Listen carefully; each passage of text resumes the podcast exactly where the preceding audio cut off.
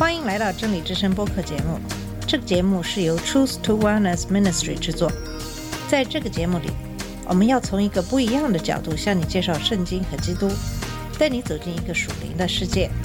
我们的节目在每个星期二、四、六更新，欢迎你的收听和关注。all the colors of the rainbow. 你好，我是马军。在上两期节目里，给大家介绍了东正教是怎样慢慢从罗马天主教中分离开来，最终在信仰的道路上与罗马天主教分道扬镳。当然，这当中很大一部分的因素是政治的原因。当君士坦丁把罗马的首都搬到君士坦丁堡，国家和宗教之间的联系就越来越紧密，政治中心也逐渐从西部向东转移。东西方的基督教信仰在一些关键问题上还是有些差异。其中一个最重要的区别是怎样对待圣像。现在俄国逐渐成为东正教的中心。以上就是东正教的起源与发展。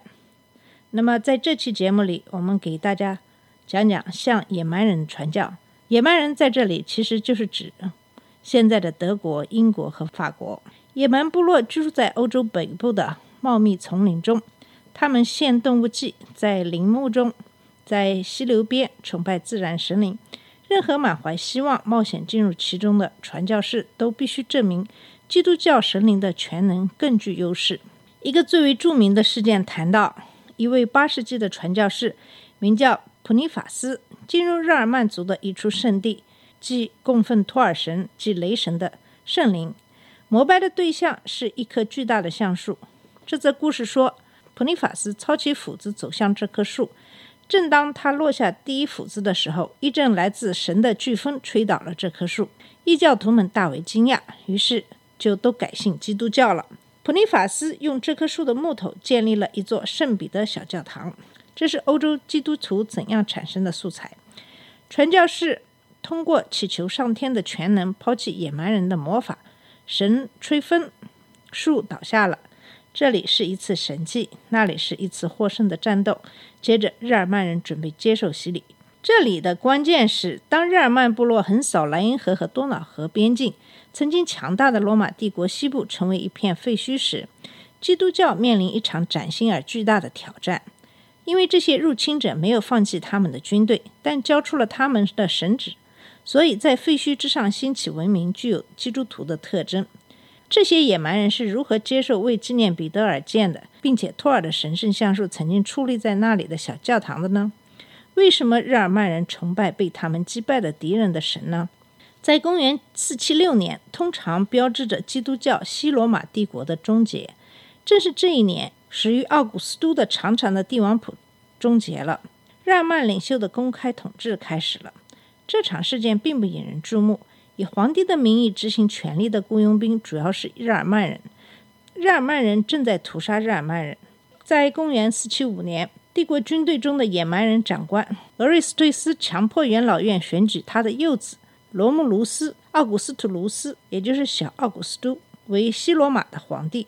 但在次年，另一位日耳曼长官奥杜亚克杀了俄瑞斯忒斯，发现没有理由再继续虚伪的帝王谱了。就废弃罗姆卢斯·奥古斯图卢斯，宣称他自己为政府的元首。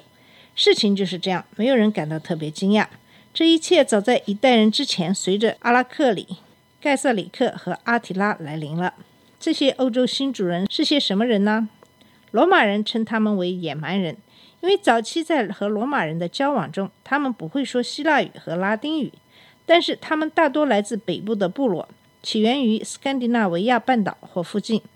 旺达尔人、法兰克人、盎格鲁人、萨克逊人、哥特人、伦巴第人、勃艮第人等等。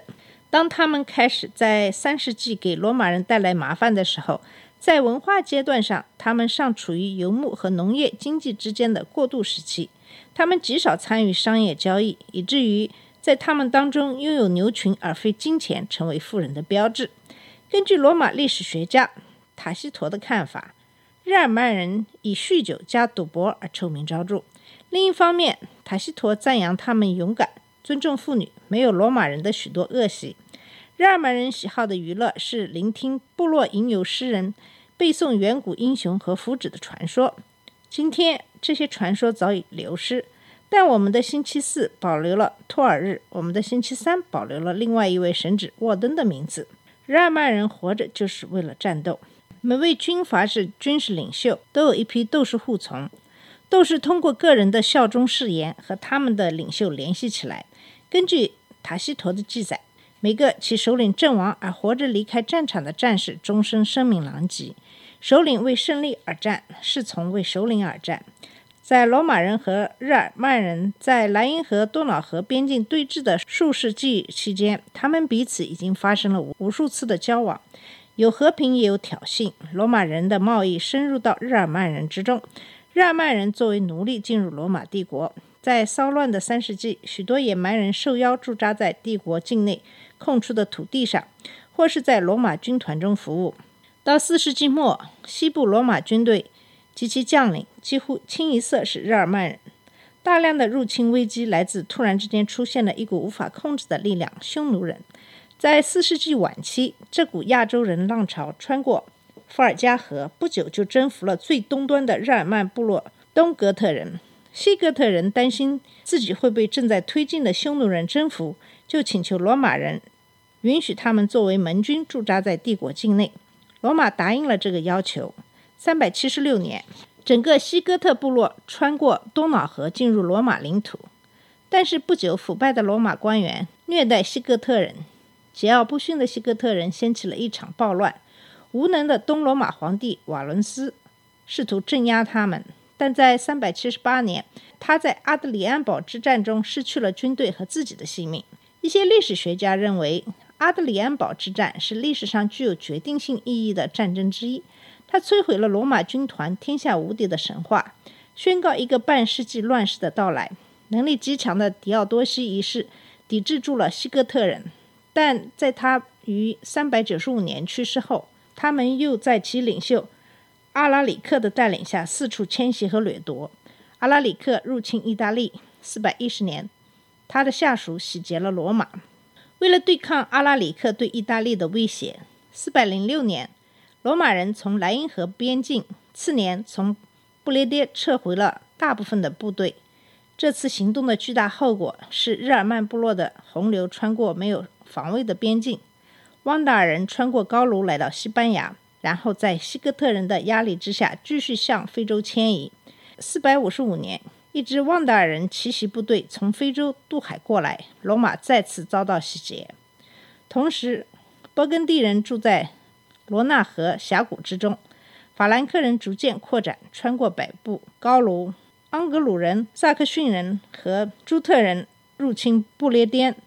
虽然这几支部队都在帝国边境之内建立了日耳曼人统治的王国，但只有高卢的法兰克人、不列颠的昂克鲁萨克逊人设法沿袭其王国达数世纪之久。今天我们看到日耳曼人的入侵，并非如人们曾经想象的那样是一场大灾难。入侵者占领了大片土地，但其中的大多数要么是空地，要么就是属于皇帝，极少数私人土地被侵占。大多数地区，日耳曼人依然只代表少数人口。文化以及两个民族之间血缘开始逐渐融合到一起，因此，野蛮人最终失去自己的习俗、宗教和语言。这就是日耳曼语言的印记几乎没有在意大利、法国和西班牙保留下来的原因。让这些北部民族归信的使命是巨大的，因为他们想融入罗马的高贵之中，带领他们名义上信奉基督教，并非难事。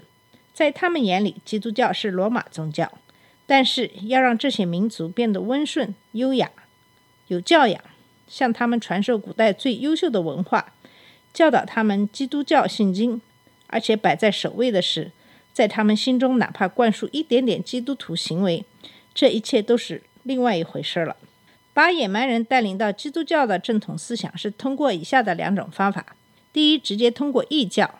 第二，间接通过阿里乌主义，后者是一种否定神子耶稣基督具有永恒性的异端。阿里乌的教义自四世纪阿里乌主义在帝国内大行其道的时候，就在他们中间传播。但是因为日耳曼人对抽象的神学思想中的精妙之处不感兴趣，所以这个阿里乌主义与其说是一种神学，不如说是一种教会学。他们认为基督是手生的受造物。他们倾向于认为他是一位受到颂扬的军阀式首领。但是在西部，阿里乌派和正统思想之间主要分歧在于教会结构。阿里乌派没有教会中心，他们不承认正统的罗马教会，而他们也没有属于自己的类似的教会。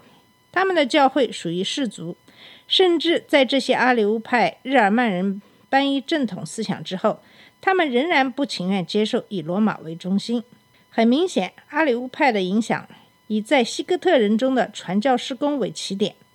尼西亚会议公会三百二十五年，过去半个世纪之后，一位名叫沃尔菲拉斯的传教士穿过多瑙河，在他们中间工作达四十年之久。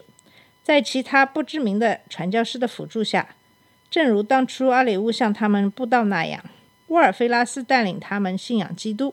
这次哥特人的搬移可能出于其他因素，而非仅仅屈从于社会压力。我们知道。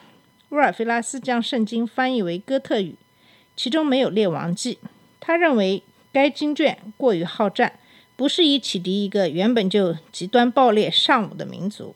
接着，从哥特人开始，阿里乌派基督教传播到其他日耳曼的部落。